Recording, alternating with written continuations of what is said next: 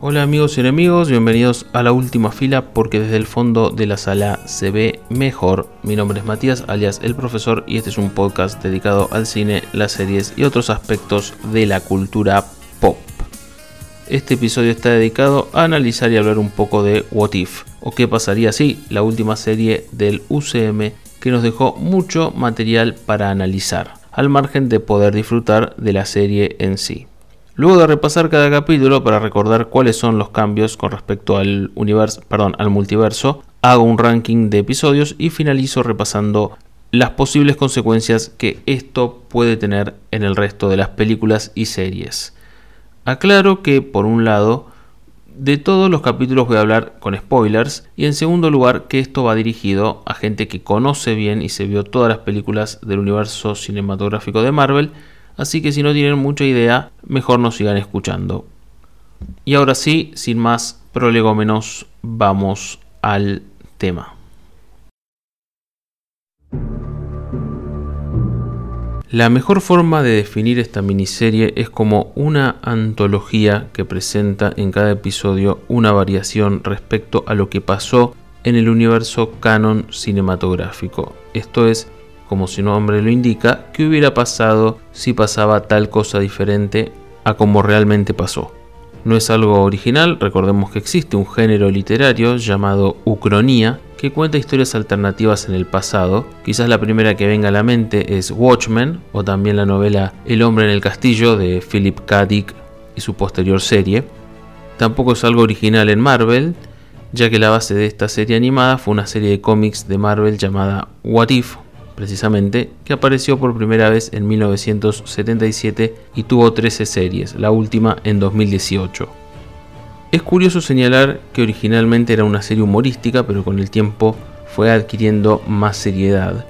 También que en muchos de estos cómics el protagonismo estaba puesto en Spider-Man y en una de ellas aparece May Parker, hija de Peter Parker y Mary Jane, que llegó a ser Spider-Girl y que fue tanto el éxito que tuvo que le hicieron una serie propia, aunque por fuera del universo oficial de Marvel, el 616. Un personaje importante en toda esta serie fue Watu, el vigilante, al menos en sus comienzos. Repasemos un poco el perfil de este personaje. Pertenece a una raza extraterrestre conocida como The Watchers, o los vigilantes por estos lares, esta raza poderosa y muy antigua que tomó la decisión hace milenios de observar y compilar el conocimiento de todas las civilizaciones y universos. Uno de ellos, Watu, tiene la tarea de vigilar a la Tierra y las galaxias que la rodean. Tuvimos una aproximación a ellos en Guardianes de la Galaxia Volumen 2 y parece ser que Stan Lee es uno de ellos. Como bien dijimos, esta gente decidió no interferir en nada, pero, y muy especialmente Watu, terminaron haciéndolo en varias oportunidades. Precisamente este personaje aparece en el número 13 de Los Cuatro Fantásticos de abril de 1963 ayudándolos en una misión. Su trayectoria es un tanto irregular. Al principio, como en la serie animada, era quien narraba las historias de What If, pero eso cambia a partir de la segunda serie en donde las historias no tienen narrador o no tienen uno fijo, porque varía de acuerdo a la historia. También en 2014 mataron al personaje, a Watu, pero más tarde revivió.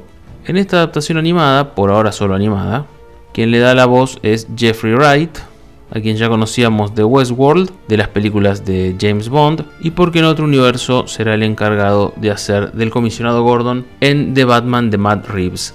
Cabe recordar que no hay muchos Watus, hay uno solo, al igual que pasa con cada vigilante.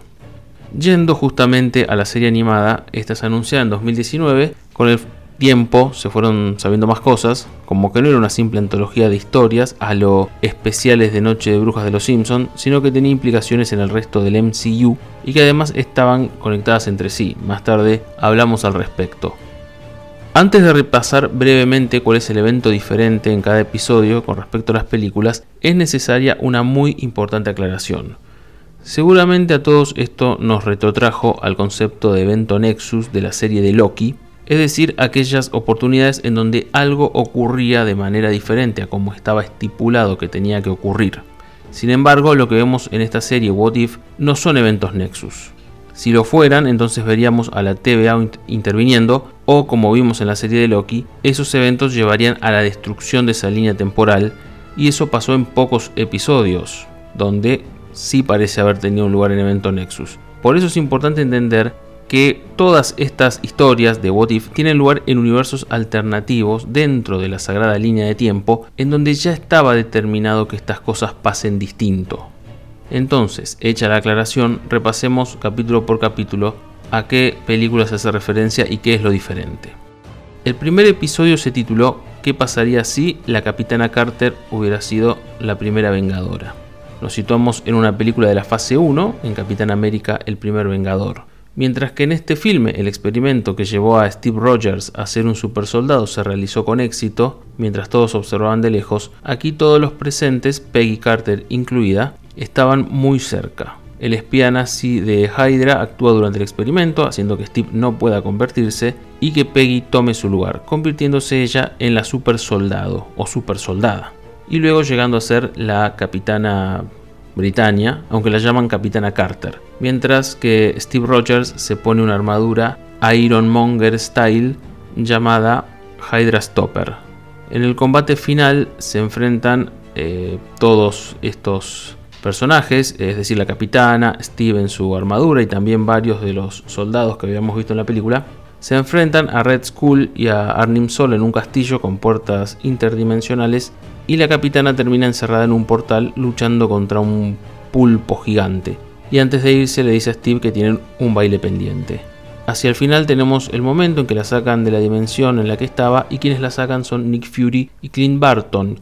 Y en el último capítulo ella y Natasha recrean escenas de la película del Soldado de Invierno. Podemos suponer entonces, aunque no lo hayamos visto, que en esta línea temporal Peggy formó parte de los Vengadores y que eventos como la batalla de Nueva York ocurrieron con ella como uno de los actores principales. El segundo episodio se tituló ¿Qué pasaría si T'Challa se convirtiera en Star-Lord? Acá las películas reversionadas son por un lado Guardianes de la Galaxia Volumen 1 y por el otro Black Panther.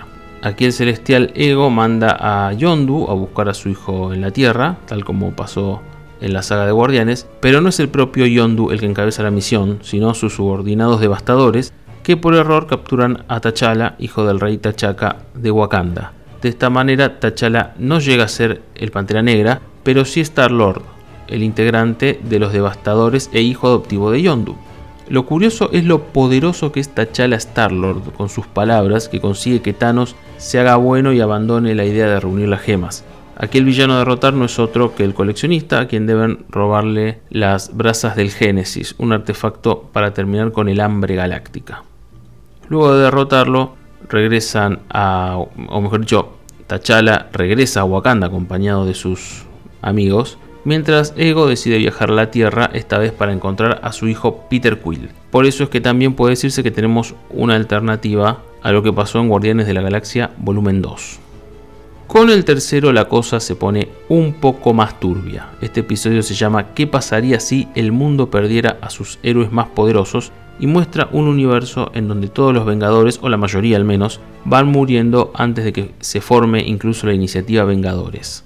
La primera víctima es Iron Man, en una escena tomada de Iron Man 2, cuando Natasha le inyecta la cura para las enfermedades que le provocaba su nuevo metabolismo, con la diferencia que acá Tony muere. La otra película que se modifica es Thor, porque tanto el hijo de Odín como Clint Barton, en aquel entonces un trabajador de la seguridad de Shield, mueren. A continuación muere Hulk en escenas tomadas de la película El Increíble Hulk, pero en este caso no hay ningún Edward Norton, sino que ocupa su lugar Mark Ruffalo. Por cierto, la escena de la muerte de Hulk bastante perturbadora, porque se le hace gigante el corazón hasta explotar. Y por último muere Natasha mientras investigaba qué era lo que estaba pasando. Llega Loki para vengar la muerte de su hermano y se alía con Fury para lidiar con el responsable. Nos enteramos que el culpable fue Hank Pym en venganza porque su hija Hope, la avispa, por si alguien no lo ubica, murió trabajando para Shield. De manera que acá el momento de quiebre no salió ninguna película, por lo menos hasta ahora, porque, porque no tenemos constancia que Hope haya querido unirse a Shield en alguna ocasión. Y la verdad suena raro, siendo que el padre le debe haber llenado la cabeza desde chica. Tampoco me cierra que todo esto es decir, lo de Iron Man 2, lo de Thor lo del Increíble Hulk, no me cierra que todo esto haya pasado en una semana. En las películas parece ocurrir a lo largo de mucho tiempo. Pero en fin, Hank decide vengarse de eso, no matando a Fury, que hubiera sido lo más lógico, sino matando a todos. Y al final Loki y Fury lo derrotan y lo encarcelan en Asgard. En el final de este episodio, Loki, aprovechando que no hay Nada que lo detenga, se hace el presidente del mundo y Fury decide intentar enfrentarlo descongelando al Capitán América y llamando a la Capitana Marvel. Si ese capítulo fue turbio, prepárense para lo que viene, el episodio 4 titulado ¿Qué pasaría si Doctor Strange perdiera su corazón en vez de sus manos? Este es uno de los pocos capítulos en donde tenemos un evento Nexus, además que como ya se dijo, todos estos capítulos ocurren en universos diferentes con distintas líneas de tiempo. En este universo, Stephen Strange no tiene el accidente de su película que le incapacita las manos y lo lleva a consultar la magia del ancestral en Kamartag y que termina por eso adquiriendo sus poderes mágicos. En cambio, viaja en auto acompañado de su interés romántico y en este universo parece ser que su novio oficial, Christine Palmer, y en el accidente ella muere. Eso lo deprime a Strange, que inicia un viaje espiritual y termina contactando con la ancestral, pero por tener las manos sanas avanza todavía más rápido en las artes místicas. Acá tengo que decir que aunque el capítulo me parece espectacular, no me cierra mucho que un escéptico como Stephen Strange termine yendo a un templo místico de buenas a primeras por una búsqueda espiritual. Recordemos que en la película va a ese lugar como último recurso. Vamos a dejarlo pasar. Una vez en Kamartag, Strange descubre el ojo de Agamotto y aunque el ancestral y Wong le advierten que no lo use para revertir el tiempo, él lo hace para intentar salvar a Christine de su fatal destino. No le sale, en todos los intentos que hace Christine muere, la ancestral le dice que eso es inevitable, que es un punto absoluto en la línea de tiempo, pero Strange no escucha y sigue intentando. Entonces la ancestral lo divide en dos versiones alternativas, una que acepta el pasado y no mete mano con el ojo de Agamotto, y otra que sigue probando y que incorpora se incorpora a sí mismo el poder de otras criaturas místicas, como un pulpo gigante o un duende, ya que solamente un Strange podía derrotar a otro Strange. Esa versión maligna derrota a la versión buena, llega a ser Strange Supremo y salva a Christine, pero al salvarla todo se va al carajo y el universo se desintegra. Acá tenemos la primera intervención de Watu porque el hechicero le pide ayuda y él le dice que no puede interferir. Mientras Christine se desintegra también el universo desaparece y Strange queda encerrado en algún lugar oscuro. Este capítulo, además de ser el primero con un evento realmente catastrófico, rompe la monotonía al tener un desenlace tan oscuro. Por eso es uno de los favoritos del público.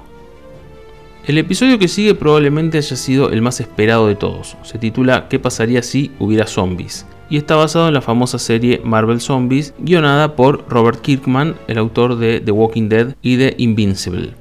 En este episodio el punto de quiebre se situaría entre Ant-Man y la avispa e Infinity War. Aquí Hank Pym va a buscar a su desaparecida esposa Janet Van Dyne al reino cuántico, tal como vimos en la película, pero descubre que ella está infectada por un virus zombie. Él también se infecta y al volver al mundo real desata a un virus más contagioso que la cepa delta que acaba con la mayor parte de los Vengadores.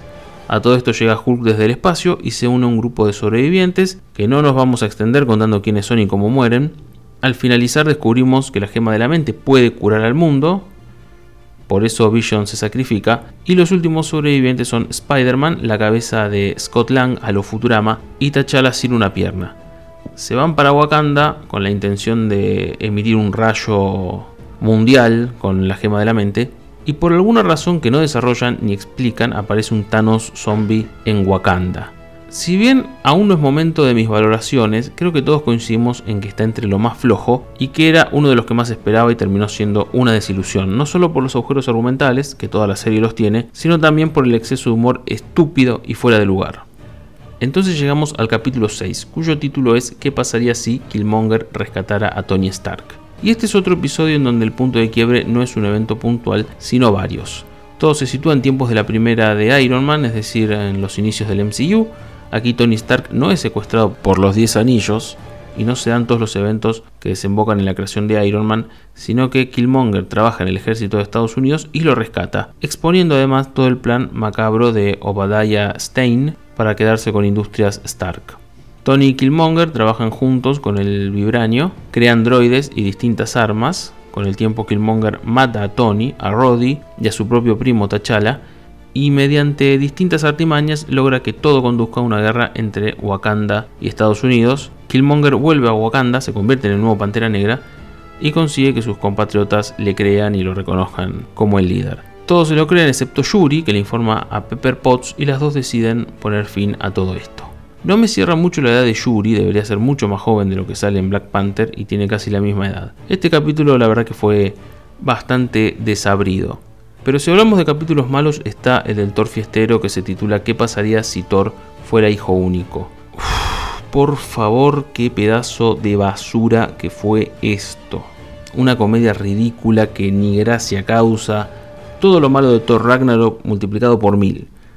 En esta línea temporal, Toki no es adoptado por Odín, sino que es devuelto a los gigantes de hielo, por lo tanto Thor se cría solo y sin un Loki que le sirva de ejemplo, o mejor dicho de contraejemplo, el dios del trueno se vuelve un tarado, un nene malcriado, vanidoso, que solamente quiere festejar. Viaja de planeta en planeta armando fiestas que a veces terminan con la existencia misma de esos planetas y cuando llega a la Tierra y arma una super parranda en Las Vegas, en donde vienen personas, eh, personajes de distintos planetas, como los personajes de Guardianes, Korg y Miek y el propio Loki junto a otros gigantes de hielo, Fury intenta detenerlo y por eso llama a la capitana Marvel. A todo esto, Thor, que ya estaba expandiendo su fiesta por todo el mundo, se enamora de Jane Foster y tienen relaciones sexuales, algo raro en el MCU. Y Darcy Lewis se vuelve fan de la capitana. Y cuando llega el enfrentamiento final de Carol y Thor en el medio de Siberia, con la posibilidad de que caigan bombas nucleares, Jane viaja al Bifrost, habla con Heimdall para que mande a la Tierra a Friga, a la madre de Thor, y Thor asustado le dice a todos los invitados a sus fiestas a lo largo del mundo que le ayuden a ordenar todo. Dicho sea de paso, hay un buen homenaje a Superman 3 con la torre de Pisa. Y entonces Thor, con miedo, porque la mami lo rete, consigue que sus amigos lo ayuden a fingir que está estudiando. Si así dicho suena como una pelotudez, visto en forma de capítulo es todavía peor. Pero de todas formas es a partir de este punto que todo se empieza a armar y esta antología empieza a confluir. Al final vemos a Thor encontrándose con un Ultron Vision que tiene las gemas del infinito. Para cerrar el tópico de este episodio hay otra cosa que no cierra. Loki acá aparece como otro de los gigantes de hielo, pero en las películas habían dicho que los gigantes lo abandonaron precisamente por ser más pequeño y débil que el resto de su raza. Sobre en qué película se sitúa, bueno, creo que es obvio que se sitúa en Thor, o sea, en los momentos de Thor. Pero aun si este capítulo no tuviera ningún error ni ningún bache, seguiría siendo una basura igual. Y es así como un capítulo nefasto conduce a uno de los mejores. El episodio 8 se titula ¿Qué pasaría si Ultron ganara? Como su nombre lo indica, se sitúa en el momento de Vengadores, era de y aquí sí vamos a tener una era y no unos pocos días. En este universo, Ultron se hace también del cuerpo de Visión, de Vision, y la gema de la mente, mata a los Vengadores, incluyendo a Tony Stark, que a esta altura tenemos que preguntarnos a qué se debe esa obsesión con matar a Iron Man en casi todos los capítulos, y este nuevo Ultron Vision lanza un holocausto nuclear contra todo el mundo. Solo sobreviven del equipo Natasha y Clint. A todo esto, Thanos llega a la Tierra con 5 gemas en su guantelete, por cierto, no entiendo bien en qué momento consiguió la del tiempo, pero cuando llega Ultron literalmente corta por la mitad al titán loco, se coloca su guantelete y ya con las 6 gemas viaja por todo el espacio destruyendo mundos y creando un ejército de droides, además de llamar a más Chitauris. Y a lo largo de sus misiones, de sus incursiones en distintos planetas, mata a la Capitana Marvel y lo más terrible e imperdonable lo mata a Korg. También en uno de sus viajes se enfrenta y mata a los guardianes, incluyendo a Gamora, y ahí nos preguntamos cómo habrá hecho Thanos para obtener la gema del alma sin sacrificarla. Quizás sacrificó a Nebula o quizás pasó que Coso. Mientras Natasha y Clint viajan hasta Rusia, se encuentran con otra computadora con la memoria de Arnim Sola y gracias a eso convierten a Sola en un virus informático con forma de flecha USB para tirársela a Ultron, si bien Clint se sacrifica soltándose de la mano de Natasha, es decir, lo que pasa en Endgame pero a la inversa. A todo esto, Ultron escucha las narraciones de Watu y con las seis gemas empieza a viajar por distintos multiversos, como uno en donde Steve Rogers es presidente, mientras Watu trata de detenerlo, pero no lo logra. Entonces Watu termina yendo arrastrado a buscar al Strange Supremo encerrado en su universo oscuro, el mismo al que cuando le pidió ayuda lo dejó dar acá, pero esta vez el rol está invertido. Nótese que este es el segundo capítulo en donde ocurre algo que no debió ocurrir, es decir, que acá tenemos un evento Nexus. Y nótese que hay una pequeña incongruencia. ¿Cuál pasó primero, el episodio 8 o el 9? Porque al final del 8 pareciera ser que Watu no sabe lo que pasó con Ultron y en el 9 también lo agarra de sorpresa. Y recordemos que hay un solo Watu. Llegamos finalmente al capítulo 9, que pasaría si el vigilante rompiera su juramento. Este es el único capítulo que no está basado en ninguna película, sino en la propia antología. Aquí se da lo que en los cómics ya pasó mil chiquicientas veces, el vigilante Watu interviniendo. La función del cabezón vigilador es reclutar a gente de las distintas líneas de tiempo alternativas, junto a la Capitana Carter, a Star-Lord T'Challa, al Thor Fiestero, a Killmonger y a una Gamora Thanos o algo así, más adelante comento eso. Además del propio Doctor Strange Supremo. Y todos forman un grupo, los Guardianes del Multiverso. Esperan a Ultron en un planeta deshabitado. Acá tenemos también un portal interdimensional en donde caen los zombies del capítulo 5 para intentar detenerlo, pero todos terminan en el universo original del capítulo 8. Allá se suma Natalia al grupo y entre todos luchan contra Ultron, intentando destruir sus gemas por medio de una máquina destructora de gemas o algo así de Gamora, que no funciona porque cada gema solo funciona en su universo. Podríamos preguntarnos entonces cómo es que gracias a esas gemas Ultron pudo viajar a todos los universos y por qué esas gemas tenían poder en todos esos. Otra vez otra cosa que pasa por qué coso. La forma de derrotar a este Ultron es por la flecha USB del virus sola, Natalia se lo arroja, y cuando está por ser derrotado, porque el virus lo mata, Killmonger, que tenía por ahí una cabeza de Chitauri, la usa para quedarse él con las gemas y amenaza con usarlas para hacer lo que quiere. Y en este punto nos preguntamos por qué siendo el villano que es, Watu lo reclutó. Y también nos preguntamos por qué no reclutó los Vengadores originales del MCU. Lo cierto acá es que Sola, en el cuerpo de Ultron, y Killmonger empiezan a pelearse con las gemas. Pero todo termina cuando Strange Supremo los encierra en una especie de dimensión pelotita y se la lleva a su universo oscuro apartado con la misión de preservarlo ahí y de cuidar que no se desmadre. Todos los demás vuelven a sus realidades, eh, excepto Natalia, que es enviada al universo del capítulo 3, es decir, ese donde todos los Vengadores fueron asesinados por Hank Pym. Uno se pregunta si el final original no hubiera sido enviarla al universo oficial de las películas para que tengamos una excusa para el regreso de Black Widow, pero que con todo lo que pasó decidieron despojarse para siempre de la pobre Scarlett. Y hay escena post créditos, una escena que la verdad no parece muy conducente ni tener mayor repercusión más que para algún capítulo de la segunda temporada, porque lo que vemos acá es que la capitana Carter vuelve a su universo original y allí Natalia le muestra que el robot Hydra Stomper fue recuperado y que hay alguien adentro. ¿Será Steve Rogers o serán sus restos? Estos dos últimos capítulos los podemos comparar con Infinity War y Endgame. El 8 estuvo muy bueno y el 9, aunque a un cierre satisfactorio, la verdad que se nota bastante inferior a su predecesor. Me pregunto si no hubiera valido la pena que este capítulo último durase más, incluso una hora. Antes de seguir, mi ranking personal de episodios es el siguiente. En el puesto 9, y debería ir en realidad en el puesto 1000, pero lamentablemente son 9, el capítulo de Thor Fiestero, que me parece de lo peor que hizo Marvel Studios en su historia. En el puesto 8 el de los zombies, no solamente por ser mediocre, sino por ser uno en el cual teníamos muchas expectativas y no fue, no fue tan bueno.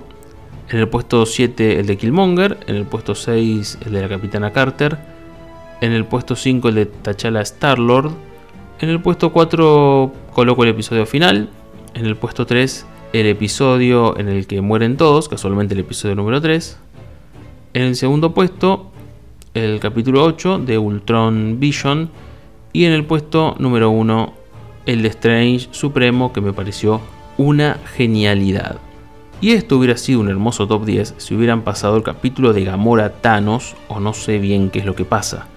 Por lo que se puede reconstruir se trata de un que hubiera pasado si Iron Man en el final de Vengadores no hubiera podido volver a la Tierra tras dejar la bomba en el portal de los Chitauri.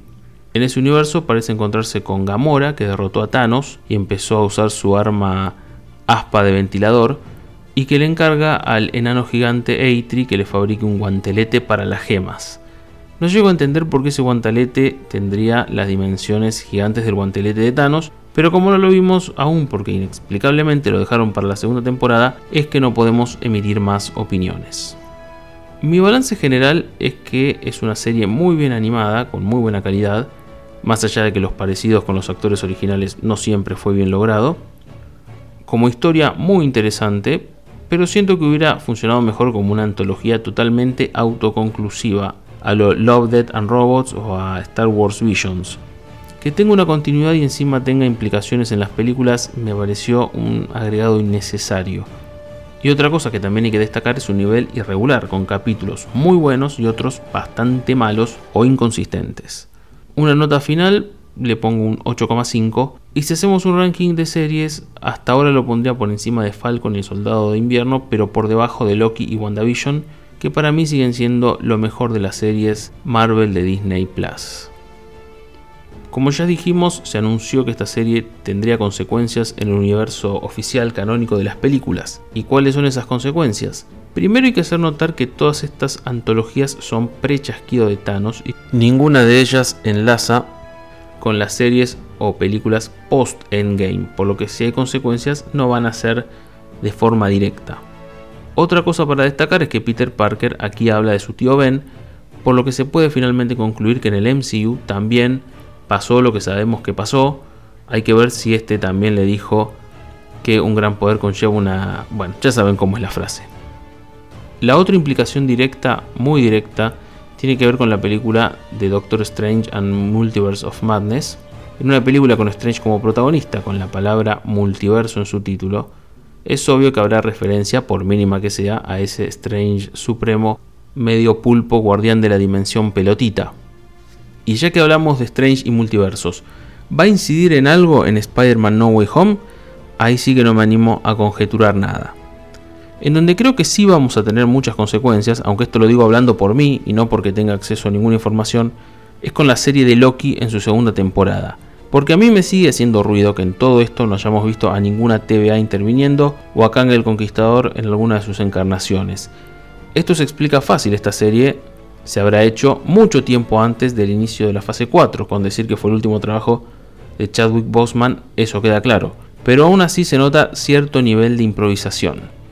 Por algún lado leí que el desenlace de esta serie es como cuando en la escuela hay que entregar un trabajo en grupo y al final unen lo que hizo cada uno por separado. Puede salir bien, como este caso, pero se nota.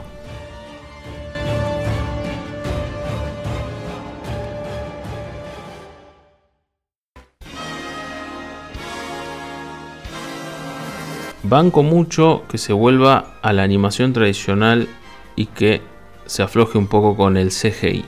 Vengan de a uno. Y bien amigos y enemigos, esto es todo por hoy. Este podcast está disponible en Spotify, iBooks, Google Podcast y también en YouTube. En el canal de YouTube, además de subir el podcast, también hay otros videos interesantes. Aquellos que quieran colaborar pueden hacerlo por medio de Cafecito y Patreon y de paso acceden a las postdatas de los episodios, en donde comento algunas cosas que quedaron afuera, con menos filtros y casi sin edición. Estamos en Instagram como arroba ultimafilapodcast, en Twitter como arroba ultimafilapod, también en Facebook. Y estén atentos que en cualquier momento se viene otro episodio. Que tengan un buen día.